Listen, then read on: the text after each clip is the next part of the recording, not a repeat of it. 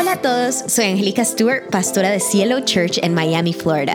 Este es nuestro podcast, en el cual subiremos nuevos episodios cada semana. Quédate a escuchar el mensaje de hoy. Todo el mes de abril hemos estado hablando acerca de la libertad aquí en Cielo Church. Y la semana pasada estuvimos hablando acerca de, o bueno, estuvimos explicando cómo la vida abundante que Dios habla en su palabra, que Él tiene preparada para nosotros, es una vida donde nosotros podamos disfrutar al máximo todo lo que hagamos y nuestra vida como tal.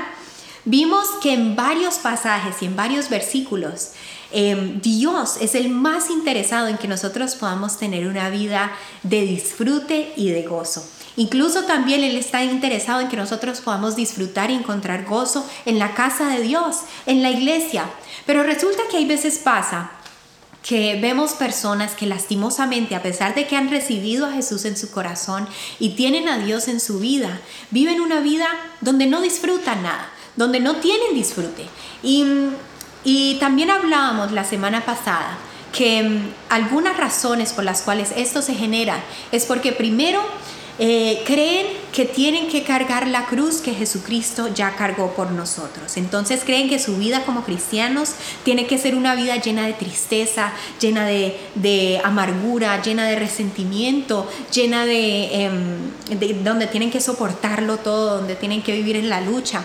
Y no entienden que Jesucristo dio su vida en esa cruz, precisamente para que nosotros tengamos una vida donde podamos amar, donde podamos disfrutar, donde podamos gozarnos en su presencia, pero también con las personas que nos rodean, donde podamos vivir en comunidad, así como lo hacemos aquí en Cielo Church y también dio su vida para que nosotros podamos tener una vida llena de paz.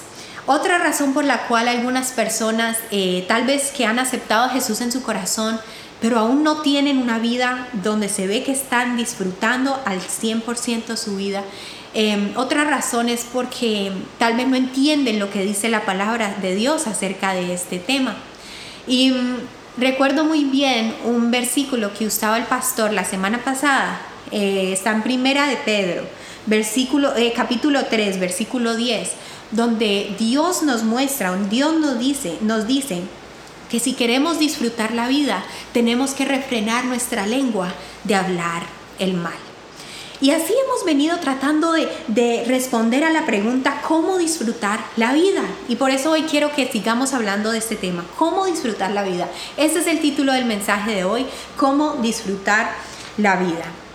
Yo quiero que hoy empecemos eh, apropiándonos de esa libertad que tenemos en Dios, entendiendo que Dios dio su vida en esa cruz para que nosotros tengamos libertad y para que nosotros podamos vivir gozosos plenamente en Él. Y si tú tienes en tu vida, tal vez si tú estás atado a algo que no permite que tú disfrutes la vida, tal vez alguna actitud, tal vez algún eh, pensamiento, tal vez alguna, eh, algún vicio, algo que tú tienes en tu vida que tú sabes, esto no viene de Dios, yo te invito en esta mañana que tú puedas soltarlo, que tú puedas echarlo fuera, que tú puedas eh, sacar de tu vida todas esas cosas que tú dicen, esto no me está permitiendo a mí disfrutar la vida.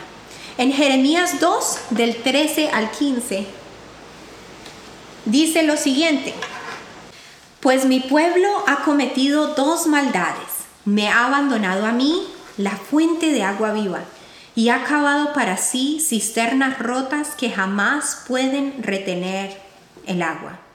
Si nosotros buscamos disfrutar la vida con cosas equivocadas, tal vez logremos disfrutar en cierta parte o por ciertos momentos. Pero esas cosas que vamos a tratar de llenar nuestro corazón con esas cosas que en realidad no bendicen, esas cosas son pasajeras y son temporales. Lo que en realidad perdura y lo que en realidad sacia el corazón del hombre es Dios. Dios, diseñó el ser humano con un vacío que solamente puede ser llenado por la presencia de Él. Y por eso me encanta este pasaje en Jeremías 2, 13 al 15, porque aquí el Señor está exhortando al pueblo de Israel y le está diciendo que han cometido dos equivocaciones. Y hoy el Señor nos exhorta a nosotros también para que nosotros nos podamos autoevaluar. Él, él dice, le hemos abandonado, Él dice, me ha abandonado a mí o sea, el pueblo lo ha abandonado a él, la fuente de agua viva. Y la segunda exhortación es que han cavado para sí cisternas rotas que jamás pueden retener el agua que jamás pueden retener la presencia de Dios. Si tú puedes entender, tal vez tú estás diciendo, no entiendo muy bien ese versículo, pues déjame, yo te lo explico. Hay veces nosotros queremos crear esas cisternas y en realidad esas cisternas tienen rotos. ¿Cuándo las cisternas tienen rotos? Las cisternas tienen rotos cuando nosotros tratamos de crear crearlas haciendo cosas que en realidad no agradan al Señor, que en realidad sabemos y, reconocemos que esas cosas no van a saciar nuestra vida, cosas superficiales, cosas que completamente nos alejan de la presencia de Dios. Y entonces tratamos de crear esas cisternas donde queremos, sabemos que queremos la presencia de Dios en nuestra vida, pero esas cisternas como están tan rotas y llenas de pecado, sencillamente hacen que el agua, que es la presencia de Dios, siga derecho y nunca están rebosadas de la presencia de Dios. Solo una persona que crea una cisterna fuerte, una cisterna que tiene fundamentos, puede estar realmente llena de la presencia de Dios. De resto es sencillo, nunca va a estar saciada. Y muchas veces nosotros queremos llenar vacíos y llenar y hacer, y hacer cosas para llenar nuestro corazón.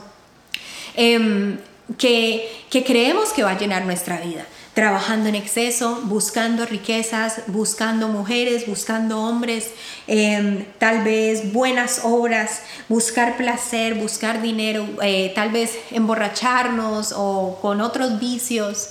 Hacemos cosas que creemos que nos van a saciar y que nos van a dar placer, pero en realidad eso termina dejándonos más vacíos que antes. ¿Por qué? Porque es muy sencillo. Dios nos diseñó especial. Dios nos diseñó de manera única para que nosotros tengamos ese vacío de forma de Él. Y Él es el único que puede saciar eso. Nada de eso, nada de esas cosas va a llenar nuestro corazón. Solamente la presencia de Dios. Por eso nos encanta el versículo 14, eh, el, perdón, el capítulo 14, versículo 6 de Juan, donde Jesús dice, yo soy el camino, la verdad y la vida. Nadie puede ir al Padre si no es por medio de mí. Y luego sigue añadiendo, sigue diciendo, separados de mí no pueden hacer nada, no pueden hacer nada. La Biblia habla de ciertas cisternas rotas, habla de varias, pero yo quiero que hoy nos enfoquemos en una, porque yo sé que estas, estas predicaciones o esta serie de libertad vamos a estar hablando de otras, pero yo quiero que hoy nos enfoquemos en una que es muy importante y es el engaño de las riquezas el engaño de las riquezas. Para muchos cristianos el tema del dinero, el tema de, las riquezas es un tema candente, es un tema que no le gusta tocar. Em, pero a otros cristianos tal vez que tienen un, corazón más enseñable, han podido entender que Dios habla en la Biblia acerca de las riquezas y acerca del dinero y han podido, eh, y han podido aprender y en realidad han dado fruto en sus vidas, en su vida financiera. Y mm, sin duda la Biblia habla del dinero, habla de las riquezas. Y hay varios aspectos relacionados con el dinero en la Biblia y hoy quiero que tratemos dos. Y el primer aspecto que habla la Biblia acerca del dinero es el amor al dinero. En 1 Timoteo 6, versículo 17 dice, no pongan la esperanza en las riquezas. No pongan la esperanza en las riquezas las cuales son inciertas, sino en el Dios vivo, que nos da todas las cosas en abundancia para que las disfrutemos. Y primera de Timoteo 6, versículo 10 dice, pues el amor al dinero es la raíz de toda clase de mal. Y algunas personas en su intenso deseo por el dinero se han desviado de la fe verdadera y se han causado muchas heridas dolorosas. Dos pasajes exquisitos. Dos versículos hermosos que deberíamos llevar en nuestro corazón, porque son muy, eh, porque hablan mucha verdad y nos enseñan mucho. El dinero no es malo, el dinero no es malo. Quitémonos ese espíritu de religiosidad, de pensar que es que el dinero es malo, porque el dinero no es malo. El dinero es bueno. El dinero es bueno. ¿Por qué? Si tú te quitas el espíritu de religiosidad, vas a estar de acuerdo conmigo y donde vas a decir, es preferible acostarme en un colchón hermoso y, cómodo que acostarme en una colchoneta en el piso. En estos días fuimos de camping con Cielo Church, pasamos genial. Si no pudiste estar, tranquilo, tranquila, que en la próxima vas a poder estar. Pero estábamos en esa carpa y yo estaba ahí acostada en esa colchoneta y yo decía, Dios mío, anhelo mi colchón. ¿Por qué? Porque es preferible dormir en un colchón que en una colchoneta. Es preferible ir al trabajo en un carro que en una bicicleta o en un bus. Es preferible. ¿Y qué requieren esas cosas? Pues requieren de dinero. Entonces el dinero no es malo.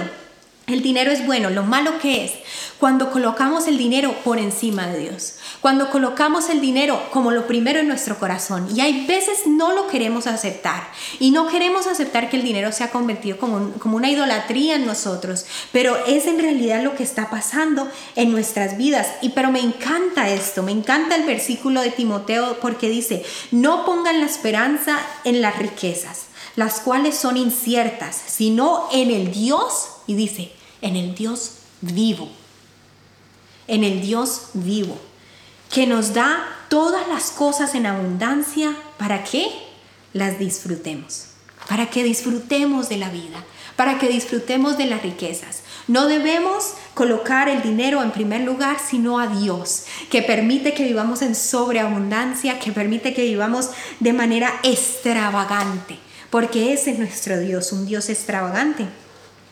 Y entonces lo que yo quiero que nosotros veamos en este día es si nosotros en realidad está ese amor por el dinero o el Dios que nos provee todas las cosas. Yo recuerdo que Sebastián y yo eh, en cierta ocasión estábamos discipulando a un joven que lastimosamente por su amor y su avaricia había entrado en una situación donde debía demasiado dinero. Debía muchísimos, muchísimos, pero muchísimos millones de de pesos en Colombia. Y nosotros le impartíamos, nosotros le decíamos, mira, tienes que dejar el amor al dinero, tienes que colocar a Dios en primer lugar. Dios no quiere esa esclavitud para tu vida, pero lastimosamente Él se terminó alejando de Dios por su amor al dinero, siguiéndose endeudando más y más y más y más. Nunca paró y siguió endeudándose y endeudándose y dejó de poner su mirada en Dios y colocó su mirada en la búsqueda de su dinero. Tenemos que responder con honestidad. ¿Qué lugar tiene el dinero en nuestra vida? ¿Tiene eh, tanta magnitud y tanta importancia que es lo único que pensamos en el día? Tiene tanta importancia y tanta magnitud que si nosotros nos estrellamos o si nos pasa algo o, digamos financiero o tal vez nos quitan esta plata o nos o nos o no sé nos nos roban esto cualquier cosa que situación que pase en nuestra vida. Si pasa eso eso afecta nuestra paz eso afecta nuestra relación con Dios porque si tú estás dejando que situaciones financieras afecten tu vida de tal manera de que tu relación con Dios es afectada, entonces no tienes a Dios en el lugar donde debe estar. Porque si Dios es el primero en tu vida, tú vas a entender que tal vez situaciones pasen, tal vez cosas se presenten en tu vida, pero lo primero y lo más importante es el Señor. Dios quiere que tú le digas a Él, yo te prefiero a ti Dios que cualquier riqueza en este mundo. Yo te prefiero a ti que cualquier cosa en este mundo. Porque tú eres lo más importante para mí. Porque tú eres el que me provee. Porque tú eres el que me da de comer. Me encanta el testimonio de mi esposo cuando él cuenta haber dejado su trabajo, su estabilidad financiera en Colombia por venir a hacer el propósito y la obra de él aquí en Estados Unidos.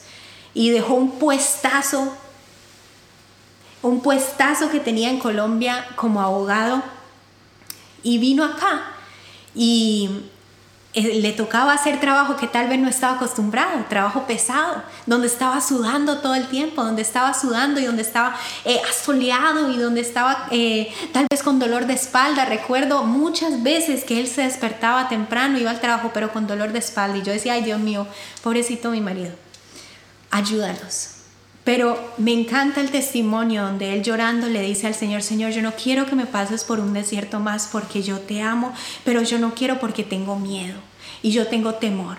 Pero ¿sabes qué le dijo el Señor? El Señor te dijo, le dijo, yo te di ese trabajo, yo te di esa provisión financiera, yo te la di y yo te puedo volver a bendecir. Con otras cosas yo lo puedo hacer. Y mi esposo había dejado de colocar su confianza en el Dios que le dio la provisión y había colocado su confianza en la provisión. Pero fue en el momento donde, donde quitó su confianza de la provisión y la volvió a colocar en Dios cuando Dios empezó a hacer cosas maravillosas e impresionantes. Dios lo va a hacer contigo. Si tú colocas tu mirada y tu confianza plenamente en Él, Dios lo hará. Amén. Y el segundo aspecto del dinero que, nos que no nos permite disfrutar la vida es el endeudamiento. Deuteronomio 28:12.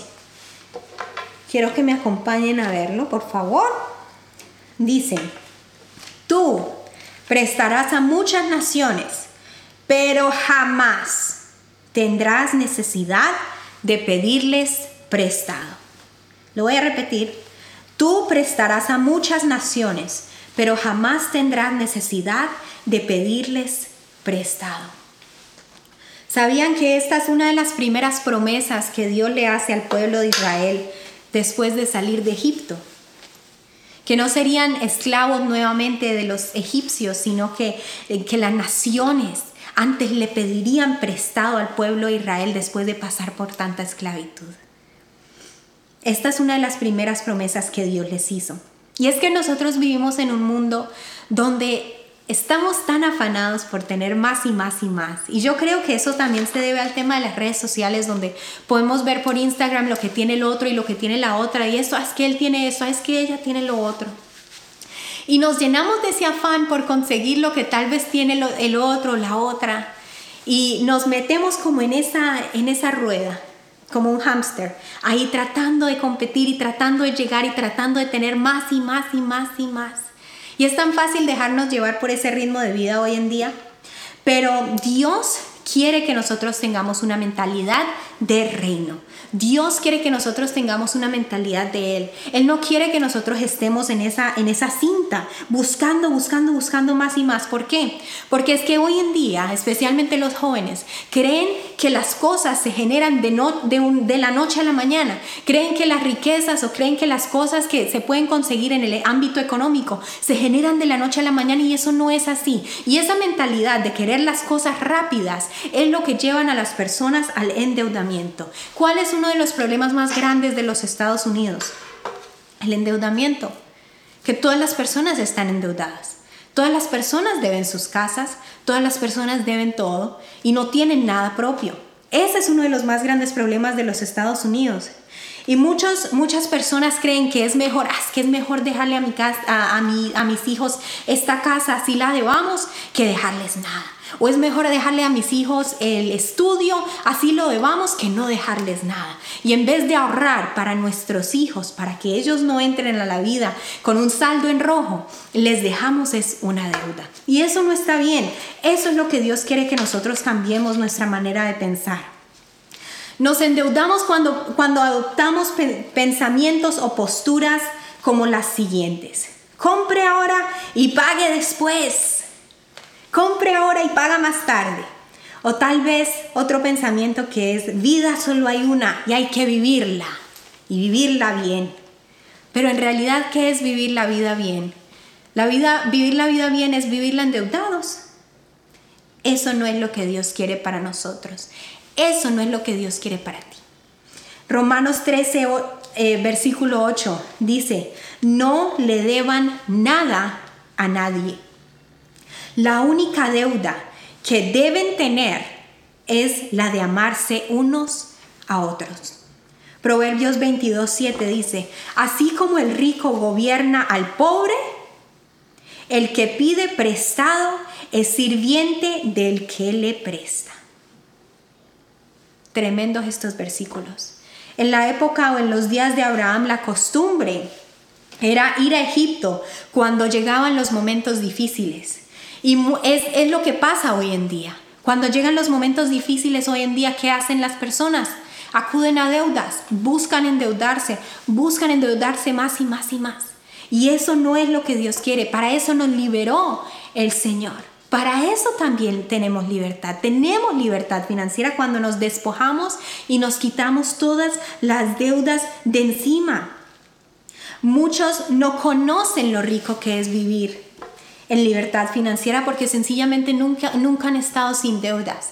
Y la verdad es que es delicioso. Es delicioso poder despertarse y decir, yo no le debo nada a absolutamente nadie. Yo lo único que, que debo es mi vida al Señor, porque Él la entregó por mí. Cuando Sebastián y yo estábamos en Colombia comprando nuestro primer apartamento, teníamos, habíamos ahorrado parte del, del apartamento, de la plata que necesitábamos para comprarlo. Entonces, bueno, dimos la parte como cuota inicial y acudimos a la deuda para comprar el resto del apartamento. Pero desde que entramos a ese apartamento, mi esposo y yo empezamos a orar de manera ferviente y dijimos, Señor, tú pagas esto.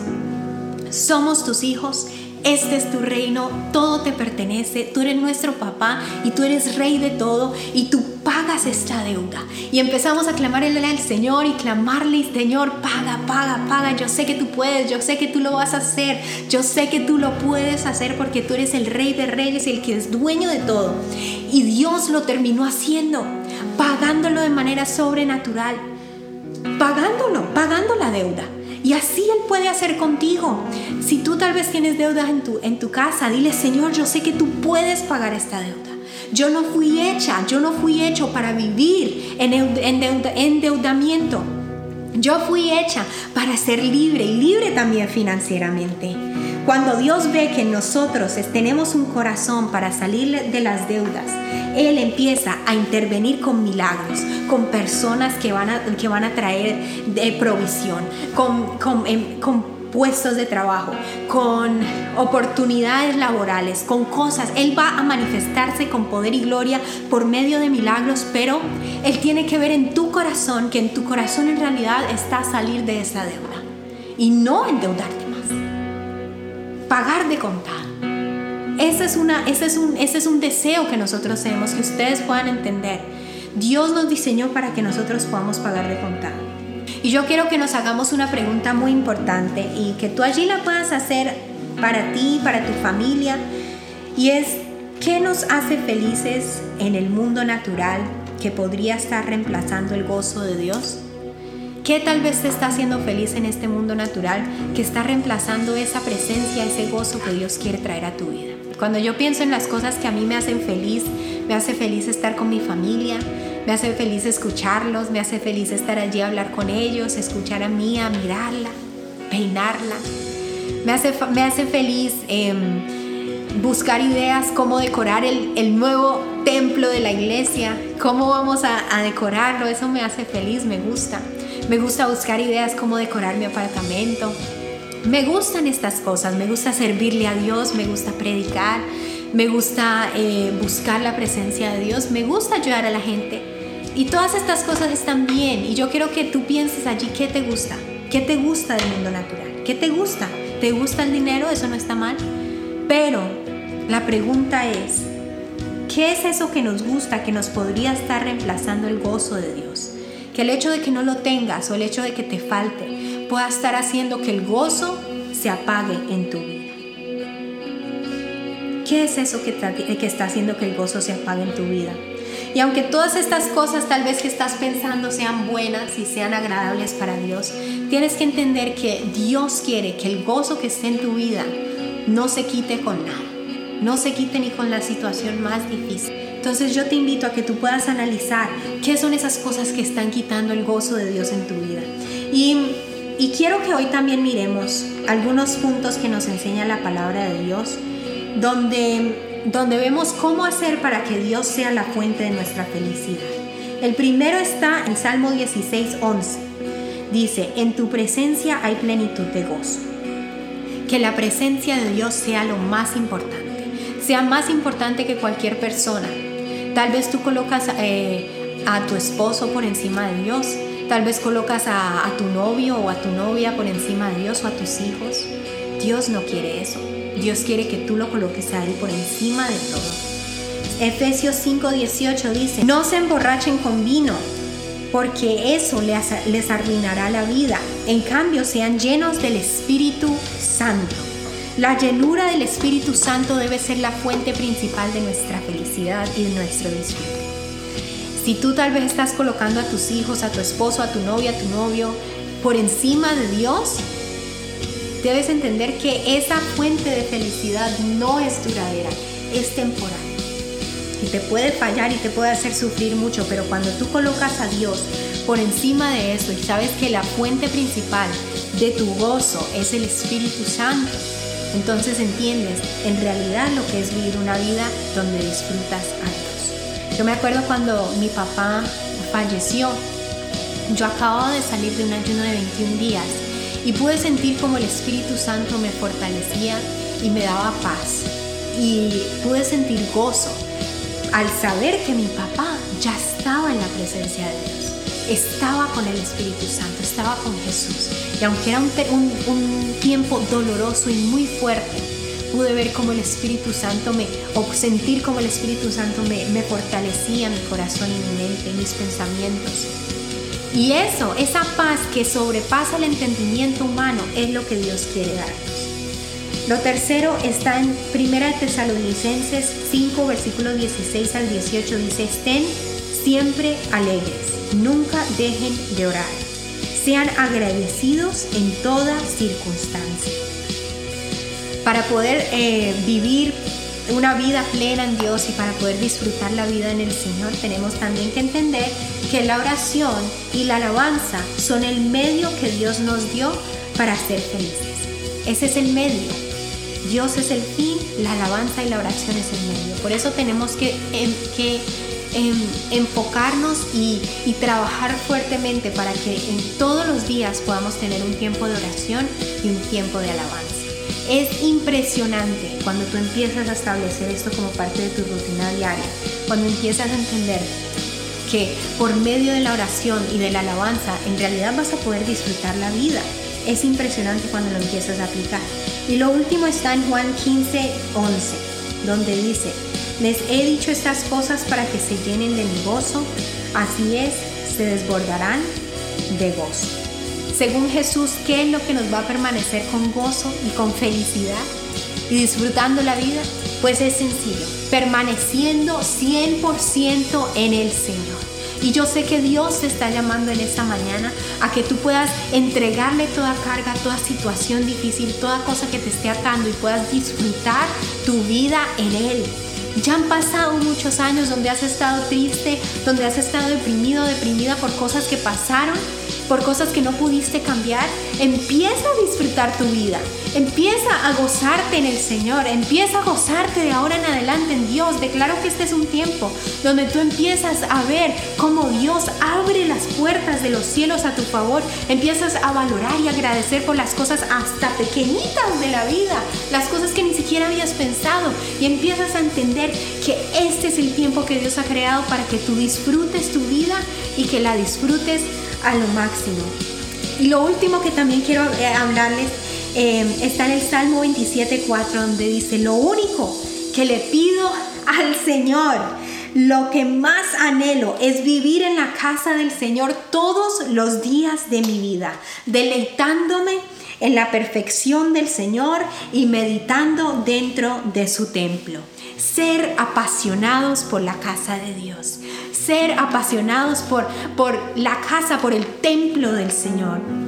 Ir a la iglesia con pasión, buscar de Dios en su palabra, asistir a sus grupos con compromiso y compasión. Eso va a traer disfrute a tu vida. Cuando tú entiendes que cada, cada grupo que se hace, cada reunión que se hace, cada, cada em, servicio que se hace es una oportunidad donde tú puedes conectarte con Dios donde tú tienes, tú tienes este pequeño espacio para poder compartir con los demás, eh, para poder estar en una comunidad donde buscan de Dios, vas a entender que eso es importante y que Dios quiere que tú puedas disfrutar eso. Apasionate por las cosas que Dios le apasionan. Apasionate por las cosas que Dios ama. Ama las cosas que Dios ama y vas a ver cómo tu vida se transforma, cómo tu vida cobra sentido. Hay personas que me están viendo que dicen es que yo no siento que mi vida tiene sentido, es que no siento que mi vida tiene propósito. Apasionate por las cosas que a Dios le apasionan. Apasionate por la gente. Apasionate por la iglesia. Apasionate por el grupo. Apasionate por, por, por las personas que te rodean, que buscan también de Dios. Apasionate por esas cosas y verás cómo Dios llena y rebosa tu vida. Yo hasta que me encontré, yo desde chiquita mi papá me llevaba a la iglesia, pero nunca tuve un encuentro personal con Jesucristo. Y cuando me, cuando me fui de Estados Unidos, cuando me fui de Oregon a Colombia, me alejé de Dios y fue a los cuatro años que yo me volví a encontrar con Dios. O sea, en ese momento tenía 18 años cuando me volví a encontrar con el Señor. Y entendí que si yo me apasionaba por las cosas que a Él le apasionaban, entonces iba a tener una vida plena.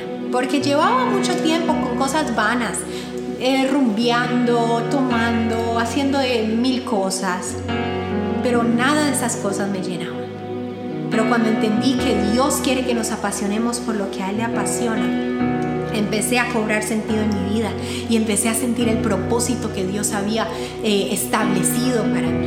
Entonces yo quiero que tú puedas vivir eso y que tú puedas eh, y que juntos podamos pedirle al Señor eh, que, que, nos permita que, o que genere esa pasión en nosotros por las cosas que a Él le apasionan.